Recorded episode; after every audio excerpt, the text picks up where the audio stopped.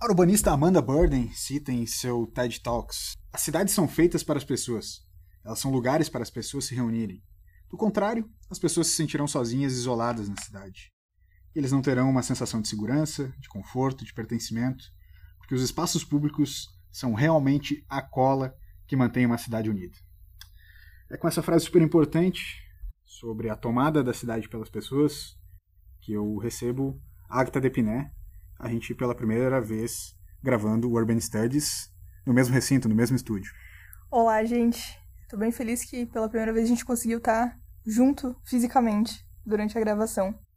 O Urban Studies é uma iniciativa da NVS Lab e você pode participar junto com a gente também, dando sua sugestão de debate, suas opiniões, seus comentários. São sempre todos muito bem-vindos. Fala com a gente lá, manda uma DM, direct message no arroba NVS Lab no Instagram. A gente está esperando por vocês. Com a gente hoje no Urban Studies, Murilo Cavalcante, que é especialista em políticas públicas de combate à violência urbana, secretário de Segurança Urbana em Recife, Pernambuco, além de estudioso do modelo de segurança cidadã implementado em cidades como Bogotá e Medellín, na Colômbia. Trabalho que também virou livro. Secretário Murilo, muito obrigado pela participação no Urban Studies. Ah, é um prazer estar participando com vocês de um debate tão necessário, é, principalmente esse ano que vamos ter eleições municipais e é preciso estar na agenda do dia. Sim. Então, secretário, um dos temas que tem sido discutido muito hoje, né, principalmente nesses últimos dias, é a questão do urbanismo social e também o papel da cidadania no desenvolvimento urbano. Inclusive, agora o secretário vai ser professor também de um novo projeto, né, voltado a essa temática no INSPER. E então, essa pergunta eu acho que poderia começar toda a discussão, né? O que, que é de fato o urbanismo social? Olha, o Brasil é, avançou muito em estabelecer uma política de educação e uma política de saúde. Né? A gente tem lá com fonte de financiamento, com, é, com todo um protocolo.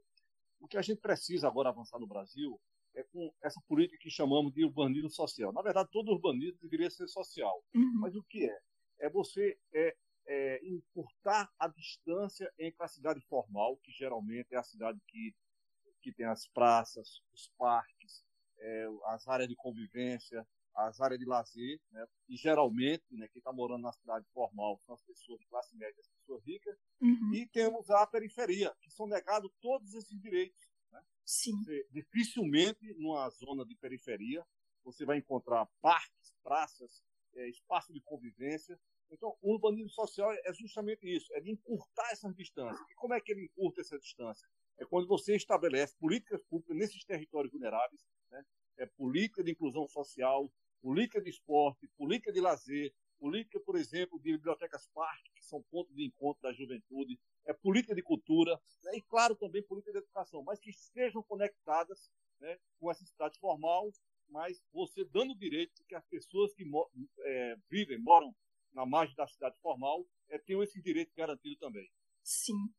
E eu estava lendo até uma entrevista que o senhor deu no ano passado, que foi para a revista Via, que é o grupo que eu participo, e eu anotei uma fala que eu achei bem interessante, que foi a seguinte: é, na América Latina, particularmente no Nordeste brasileiro, há uma presença de violência no cotidiano das pessoas.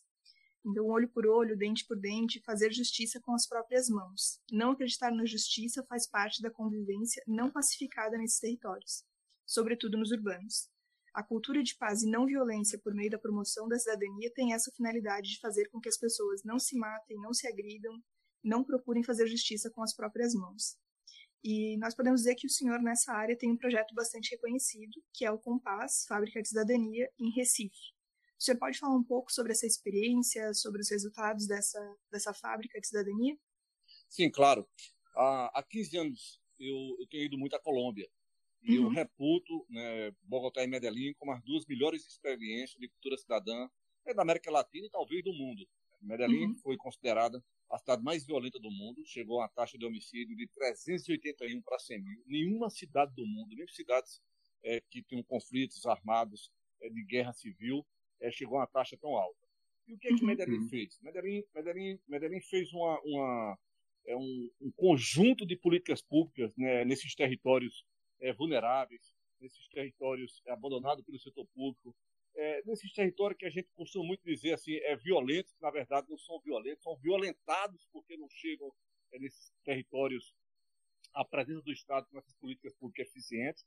E Medellín fez isso, né? fez isso com muita, é, com muita velocidade, fez com muita uhum. qualidade, fez com muito compromisso cidadão, né? e claro, com a participação da própria comunidade, né? territórios que a polícia não entrava de manhã, nem tarde, nem à noite, porque eram dominados por grupos armados, ou grupos delinquentes, Sim. ou grupos é, pertencentes a, a, a, a grupos é, de, de, esquerda radical que queriam deter o poder através da, das armas. Né? Então, uhum. é o que aconteceu em Medellín? Aconteceu isso em Medellín, né? de, dessas áreas frágeis, dessas áreas abandonadas do poder público, né? chegou um conjunto de intervenções urbanas né? que teve impacto é, na redução da violência, na promoção da cidadania, é, na, na, redução de todo tipo de violência. E aí, com esses aprendizados lá de Medellín, se elegeu em 2012 o prefeito Geraldo Júlio, em 2013 é, tomou posse, me convidou para assumir a Secretaria de Segurança Urbana, e a gente já tinha já esse projeto de Compaz, né, Centros Comunitários da Paz, que na verdade são fábricas de cidadania. São lugares que, é, dentro da periferia do Recife, né, lugares que é, desenvolvimento humano, de, de muita pobreza, de muita desigualdade, e claro também né, de conflitos, de disputa de território por drogas, nós chegamos nesse território, fazemos uma pactuação com a própria é, comunidade, né, para que ela possa é, discutir com a gente, que ela possa sugerir, e daí nasce esse conceito inovador de Compaz. É um centro, é um centro de referência, um centro de cidadania, né, com uma belíssima arquitetura e um belíssimo prédio de engenharia, mas eu sempre digo isso, a gente não fez tão somente um prédio, uhum. porque para se fazer um prédio se contrata um bom arquiteto, um bom engenheiro, se faz um prédio. O que a gente fez foi um projeto de transformação social, de promoção da cidadania, é de, de, cultura de paz não violenta. Então, o Compaz é um pouco disso. O Compaz tem o braço da cultura é, de cidadania, o Compaz tem o braço de amparo aquelas pessoas que é, são vítimas da violência, o Compaz tem lá um braço da educação que é para ser o segundo tempo da escola, o de manhã está na escola, à tarde está no, no Compaz fazendo atividade lúdica na biblioteca, fazendo reforço escolar. O Compaz tem mediação de conflito, né, para que aquele vizinho que briga com outro vizinho por causa de uma partida de futebol, por causa de um som alto, ou, ou, por outro motivo. Né? Então, compare um pouco de tudo isso. Né? É a presença do Estado na vida de quem mais precisa. Uhum. Eh, secretário Murilo, é, trazendo para uma visão um pouco mais ampla agora, é, o senhor concorda, é, atuando há tanto tempo nessa área, de que a insegurança e a violência são um grande produto da falta de planejamento e gestão urbanas no Brasil? essa negligência, sim, essa claro. negligência, né, das áreas que, que o senhor comentou sim. mais básicas, educação, saúde, enfim. Sim, sim, completamente. O caso mais é, emblemático no Brasil é do Rio de Janeiro. O que, o que é que se faz no Rio de Janeiro, nas favelas, nos morros? É chegar com polícia, tão somente com polícia. É, eu não estou dizendo aqui que polícia não é importante, é importante. É, qualquer Estado democrático de direito tem a polícia uhum. também é, é, é, como um instrumento né, é, para coibir a violência.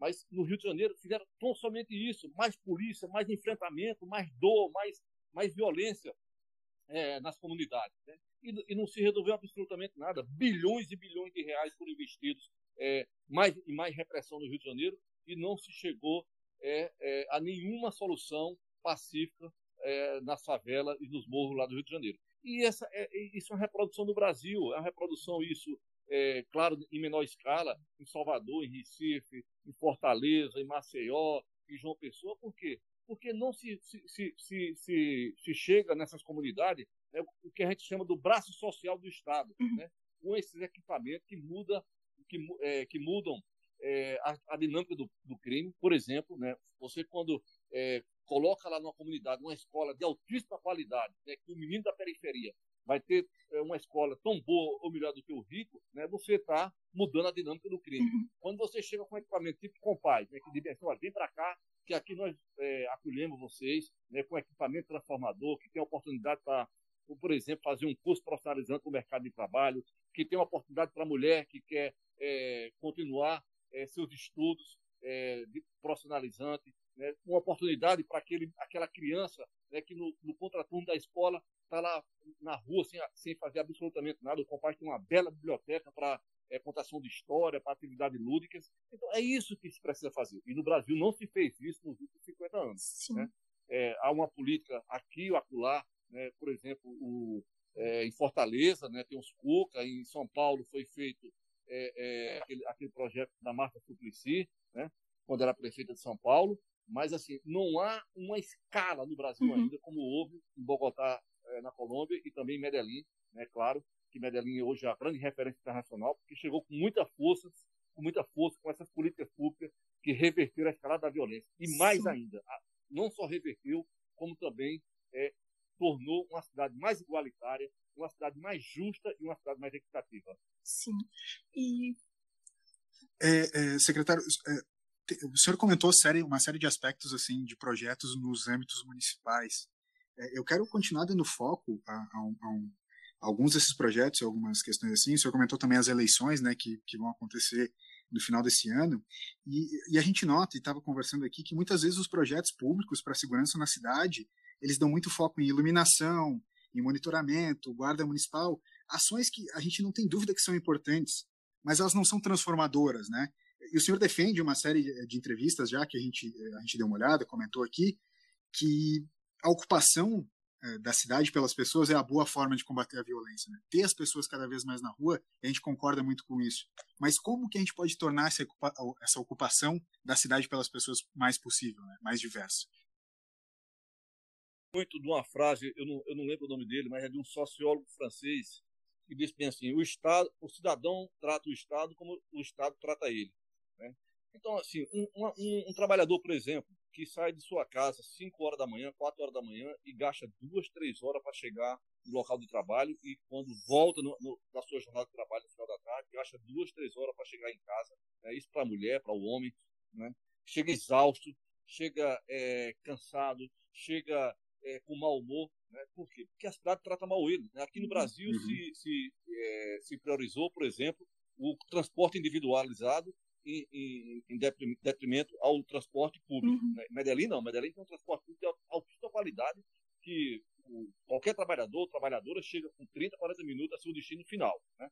Então, essas políticas públicas são fundamentais, são fundamentais na vida das pessoas, né? uhum. para mudar não, não somente o comportamento das pessoas, né? mas para que as pessoas se encham de orgulho, de autoestima, porque, como, é, como é que um, um, jovem, por exemplo, que vai para uma escola de manhã é, na periferia, aí quando sai de casa já mete o pé na lama? Uhum. Que autoestima vai ter esse jovem, uhum. né? com, com lugares que não são decentes, né? com, com lugares que não são assaltados, com lugares que não têm iluminação de qualidade, com lugares que a escola né, é, é, talvez o pior equipamento que possa existir nas periferias, a escola pública, que nunca se, se rompeu essa lógica perversa de fazer coisa pobre para uhum. quem é uhum. pobre. Né? É. Então, uhum. É, é, é, é, você invertendo essa lógica né, que você cria mais cidadania, que você cria a participação popular.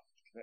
Tem uma frase de Antanas Mocos, que foi prefeito de Bogotá, foi, ele foi reitor da universidade, e foi um cara que começou essa, essa, esse conceito de cultura cidadã em toda a América Latina, que ele dizia bem assim, é, não se muda uma cidade se não muda a cabeça das pessoas. Uhum. Né? Uhum. Mas é, para mudar a cabeça das pessoas é, é, importantíssimo, importantíssimo que o Estado né, tenha a sua presença através dessas políticas públicas eficientes, né? Eu volto a repetir, quebra a dinâmica do crime, é, proporciona é, melhor qualidade de vida e, consequentemente, né, maior participação cidadã. Sim. E, Murilo, é, você comentou, claro, dessas experiências, né, tanto Bogotá, Medellín, enfim, que são cases já reconhecidos mundialmente há vários anos, inclusive. Também tem esse trabalho que você tem feito em Recife, né, vários anos, mais de uma década.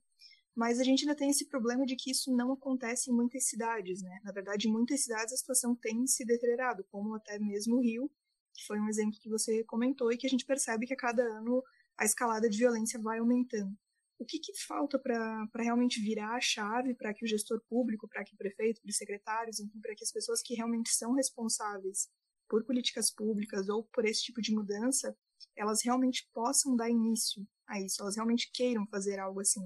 Porque a gente sabe que tem só, vários exemplos por aí, vários cases, é, várias coisas que podem ser observadas e podem ser inspiração, né? Mas de alguma forma falta um pouco de, de ação nesse sentido.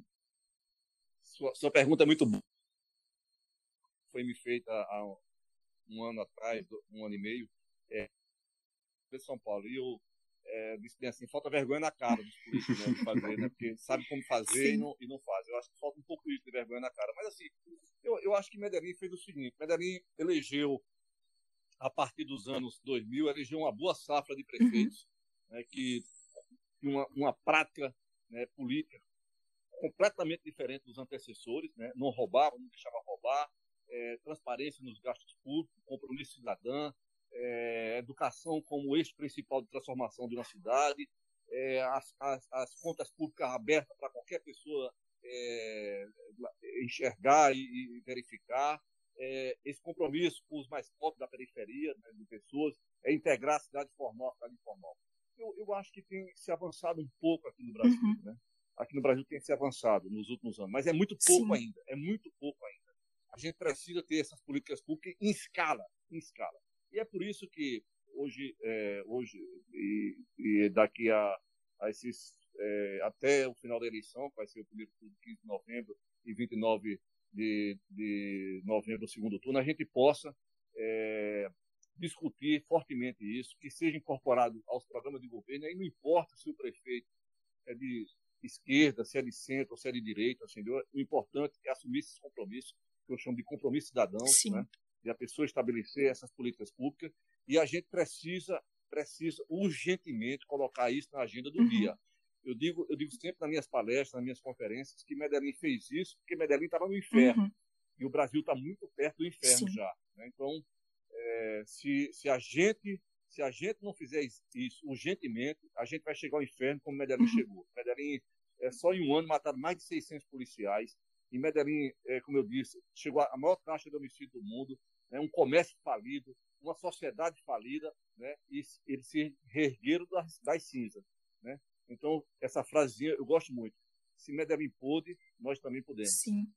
E uma coisa que eu acho bem interessante, até lendo assim as entrevistas, né, que você já concedeu, que, enfim, tudo isso que está por aí, inclusive as lives que têm acontecido nos últimos dias, uma coisa que é interessante, que é um contraponto, é o modo como você fala da cultura de paz, inclusive que vem em nome do compás, enfim. Porque geralmente, quando se fala de segurança cidadã, as pessoas pensam muito no crime, na violência, e você dá um contraponto, você fala, ah, não, tem também a cultura de paz, que é uma coisa que geralmente as pessoas não falam, né? A gente pensa muito já no, no problema, mas a gente não pensa nessa mudança. Você pode falar um pouco mais sobre isso? Pois é, então, isso é importante. O Compaz tem trabalhado muito isso. Eu, eu, digo, dá muito orgulho você ver um equipamento já com quase cinco anos de, de pleno funcionamento.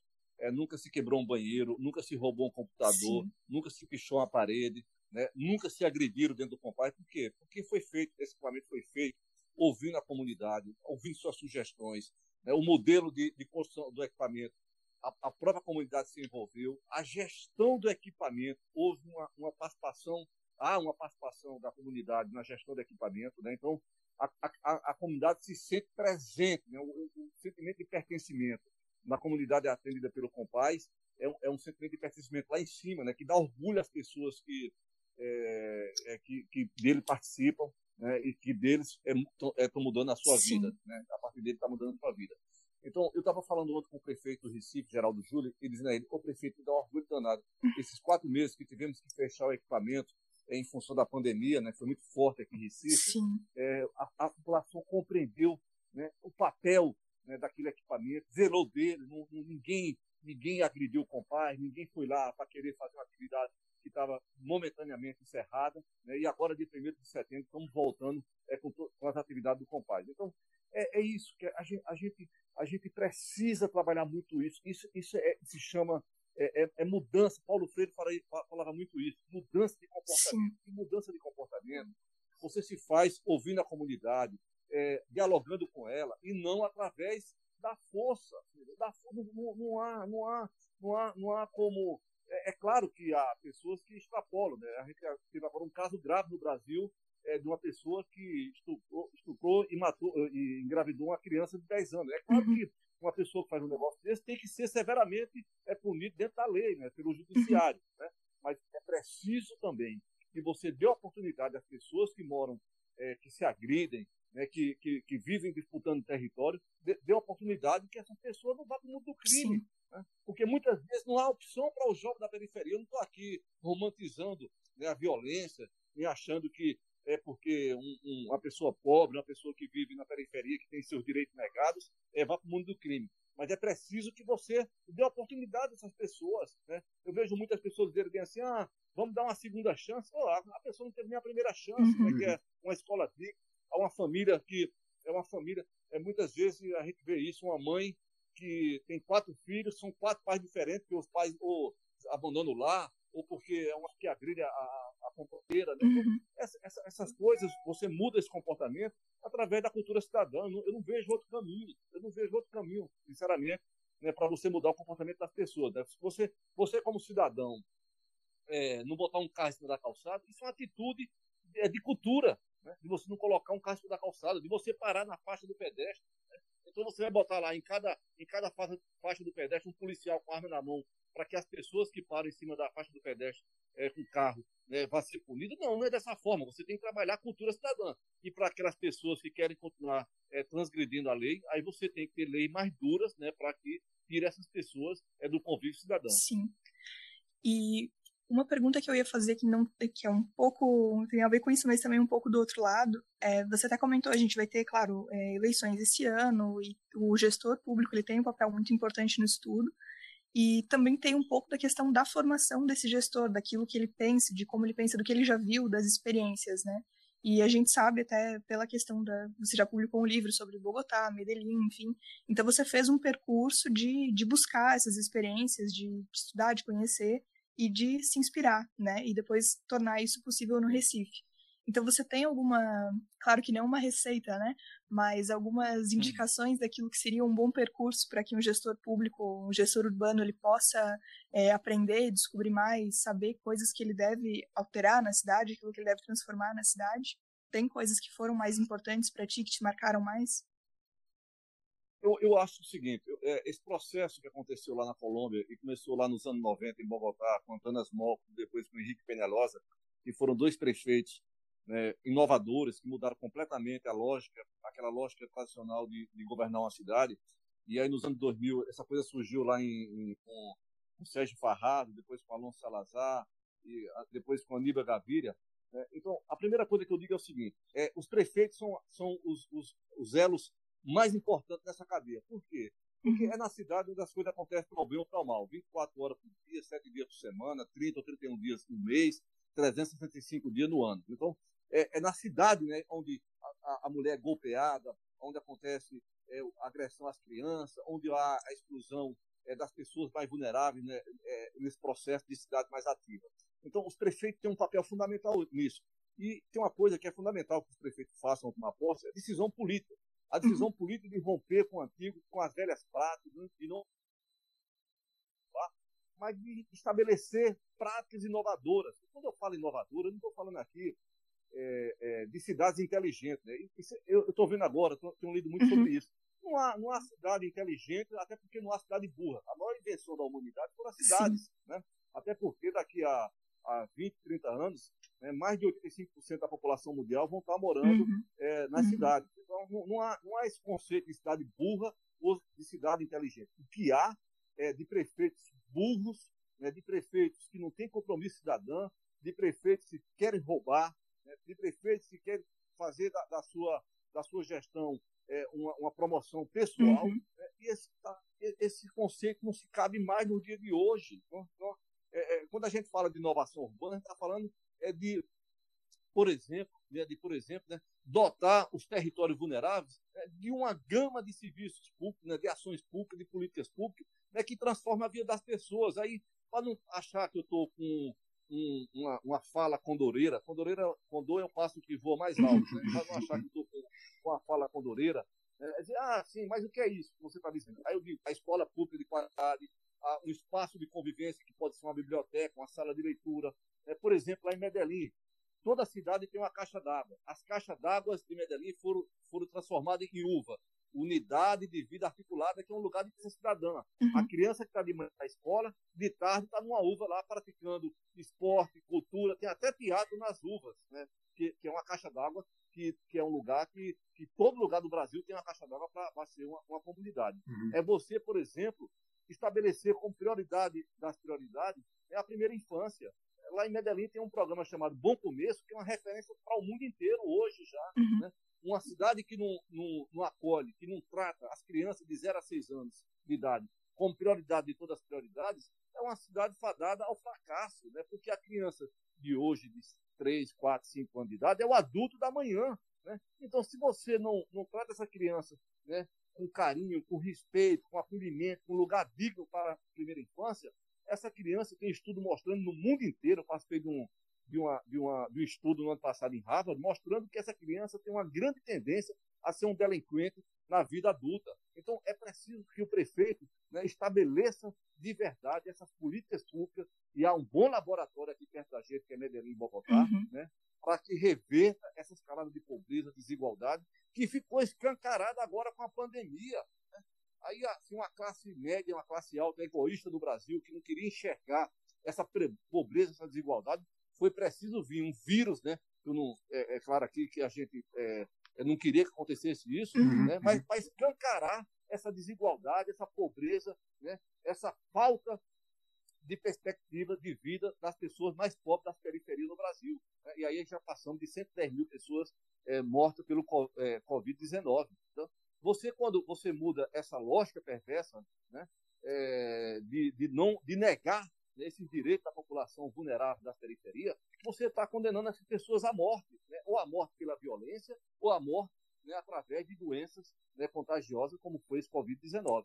Então, é, eu, eu, diria que é fundamental que a gente eleja esse ano, né, e aí, para mim, não importa, é, eu tenho minhas posições políticas, não vou aqui dizer quais são, mas não importa se o prefeito é de direita, de centro ou, ou de esquerda. O importante é que ele assuma né, uma série de compromissos públicos né, que, volta a repetir, reverta essa escalada né, de fazer coisa pobre para quem é pobre. Né. Uhum. Né? A gente precisa definitivamente colocar na agenda do dia uma política pública eficiente, inovadora né, e agregadora de novos valores né, para a população que mais precisa, que é a população que vive nas periferias dos grandes centros urbanos do Brasil. Secretário, a, a gente já vai se encaminhar para as perguntas finais aqui, é, para liberar o senhor, né, que o tempo está corrido, mas é o seguinte, é, o senhor comentou várias vezes aqui ao longo do, da nossa entrevista que muitos cenários das atuais cidades brasileiras elas são ah, semelhantes né, aos encontrados lá na década de 90 nas cidades colombianas, perto do, do, da prática do inferno. Assim. É, é, e agora, depois de duas décadas mais ou menos, essas cidades elas estão é, enxergando um novo momento. Para as cidades brasileiras, é, demanda-se necessariamente o longo prazo para que exista essa mudança, ou a gente consegue trazer uma nova realidade de uma maneira mais ágil e mais perceptível para a população? Eu acho, eu acho que não precisa um longo prazo, não. Eu, eu fico muito. Às vezes, é, tem alguns ideólogos brasileiros que ficam dizendo, ah, culpando tudo pelo Tomé de Souza, Mendes Sá, pelo Pedro Alves Cabral. É claro que a gente tem um, é, a gente tem um passado que, por exemplo, né, os, todos os direitos que foram negados aos negros né, do Brasil, né, a gente tem uma dívida, um passivo em relação a isso, precisa é, é, passar uma borracha nesse passivo. Uhum. É, são, são pessoas humanas que é, foram é, escravos né, da, da, da margem das políticas públicas. A gente não precisa, a gente não precisa de um longo prazo. Né? Eu acho que uhum. duas, três gestões são suficientes para você mudar completamente a dinâmica de uma cidade. Né? Mas precisa começar. Tem, tem uma, eu, eu vou até participar de uma live, tem algumas coisas que me chamam muita atenção em Medellín. A primeira delas, continuidade administrativa. Né? Mesmo prefeitos que se elegeram depois, quando começou esse processo lá em, nos anos 2000 em Medellín, mesmo prefeitos que se elegeram de outra tendência política, não ousaram acabar com aquilo que estava dando certo na cidade. Né? Uhum. Ao contrário, ampliaram mais ainda aquelas políticas públicas que foi feita né, por um prefeito anterior que não era da mesma linha política. Então, isso é fundamental, continuidade administrativa. A segunda coisa que eu acho fundamental, fundamental é, na gestão pública de sucesso é a gestão do equipamento público. Tem uma, uma frase de um ex-prefeito do Recife que diz assim: a, a, o equipamento público no Brasil começa a acabar no dia que é inaugurado. Por quê? Porque não tem gestão. Né? É preciso que tenha gestão, com cuidado com, com aquele equipamento. Né? Com a, é, existe lá a teoria da janela quebrada, que foi em Nova York, que era, que era, que era um pouco parecido com isso. Né? Você faz lá um prédio, não faz a manutenção, não faz a gestão eficiente, depois esse prédio cai por cima das pessoas que estão dentro dele. Então, a uhum. gestão da coisa pública é, é, é fundamental para que ele dê os resultados é, é, desejados. A terceira coisa que eu aprendi lá com, o Medellín também, que eu acho é, é, fundamental, eu já falei aqui também na fala da gente, é que quebrar essa lógica de fazer coisa pobre para quem é pobre, de puxadinho. Né? As uhum. melhores uhum. obras têm que, estar, têm que estar nas áreas mais pobres da cidade. Né? Uhum. A outra coisa que a gente aprendeu na Medellín, também, que eu, que eu diria que é, que é de fundamental importância, é prestar conta daquilo que a gente faz, né? a população. Né? A gente está trabalhando com recursos públicos, então é preciso que o compás diga que transformações ele levou para aquela vida das pessoas que são atendidas naquele território, né? Qual foi a melhoria no IDEB? O IDEB é que muda, que nega a educação. Qual foi a, os índices de violência que caíram? A violência contra a mulher, os homicídios, os roubos, os assaltos, a briga entre vizinhos. É preciso que a gente é, é, faça uma avaliação, por exemplo, da questão dos prédios públicos lá, né, das, das ruas, da, da, né, se, se, houve um melhoramento. Né? Então, é isso. A gente, a gente trabalha com recursos públicos, a gente precisa prestar conta do que está sendo feito, né, como está sendo feito, quais os resultados que estão sendo obtidos. Né? E uma, uma outra coisa que eu aprendi muito em Medellín, e a gente faz isso aqui no Compaz, é de mudar aquilo que está dando certo. Né? Uhum. Às vezes a gente é muito bem intencionado com a política pública, né, de colocar um, um novo projeto, por exemplo, dentro do Compaz, e depois de dois, três meses a gente vê que aquilo não está dando resultado. Então é preciso é que a gente tenha a humildade de reconhecer que aquela política pública não deu certo, aquele projeto, né, e que se uhum. mude para outro projeto que dê resultado. Né? Há uma dificuldade muito grande aqui no Brasil, é, dos gestores públicos, dos prefeitos, dos governadores, do presidente da República, de reconhecer seus erros. A gente tem que reconhecer, a gente tem que aprender os nossos próprios erros com os erros dos outros. Mas eu queria dizer uma coisa importante. Se há uma coisa democrática, se há uma coisa democrática, que a gente possa chamar de democrática né, na América Latina, é a pobreza e a desigualdade. Ela é completamente igual, seja no Brasil, seja na Argentina, seja na Venezuela, seja em qualquer outro território da América Latina. Aqui a classe média, a classe alta do Brasil, quando vai para a Europa, né, fica é, engrandecida com Lisboa, né, com Amsterdã, com Barcelona, é outra realidade completamente diferente da gente. Não é que a gente não queira chegar lá, o que hoje é Barcelona, o que é Lisboa, o que é Madrid, o que é outra grande, grande cidade lá da, da, da Europa. Mas o que a gente precisa é enxergar que a gente tem uma realidade econômica, é, financeira, social completamente diferente da Europa. Então vamos buscar né, aprender com nossos vizinhos aqui da América Latina. E Bogotá e Medellín fizeram isso. Né? Eles, eles foram lá em Curitiba, perto aí de vocês, aprender como é que se faz o TRT. Uhum. Eles foram para Canadá para aprender como é que se faz é, é, polícia comunitária. Uhum. Eles foram para a Índia para aprender como é que faz gestão de água, de água potável para a população pobre. Né? Eu, eu, digo a vocês um, um, um, dado fundamental para a vida das pessoas. 100% da cidade de Medellín é abastecida com água potável e com esgotamento sanitário. Né? É, esgotamento Isso tem um rebatimento muito grande na vida das pessoas. As pessoas adoecem menos. Né? Uhum. Né? As pessoas brigam menos por causa disso, né? porque não tem a falta de água, porque não tem o esgoto na sua porta. Né? Você vai numa favela em Medellín, a favela é completamente urbanizada. Uhum. Né? É completamente urbanizada, né? com essas políticas públicas eficientes. E aí fica essa pergunta que eu tinha dito há, há, há alguns minutos atrás. Se Medellín pôde, nós podemos. Nós podemos. Né? Não falta dinheiro no Brasil. O que falta é compromisso público, cidadão, de fazer o melhor para os mais pobres. Uhum. Secretário Murilo, muito obrigado pela participação, muito obrigado por trazer para a gente, trazer ao foco uma série de assuntos tão importantes para nossas cidades. Obrigado pela participação no Urban Studies.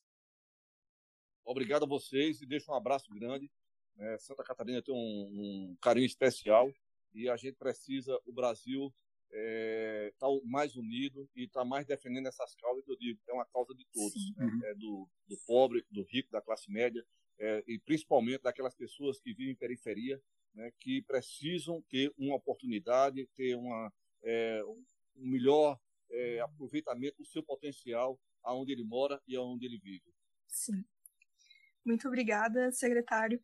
E queria só dizer, caso alguém queira saber mais sobre o Compás ou talvez acessar o seu livro, tem alguma, alguma dica de como, como fazer esse contato, de como chegar a esse conteúdo? O Compás o Compás está lá nas redes sociais, então não é, não é difícil de, de, de alcançar lá, uhum. né, de, de é, verificar, está lá em tudo, no Instagram, está no Facebook, está lá Compás Recife, só é botar que vai aparecer. Aqui.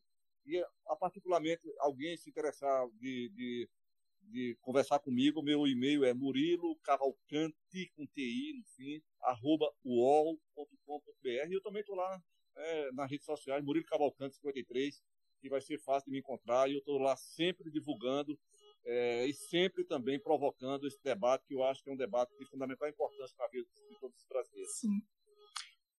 Pessoal, esse foi o Urban Studies. Muito obrigado, secretário Murilo, mais uma vez. Obrigado e uma boa tarde. Até mais. Tchau, boa tarde.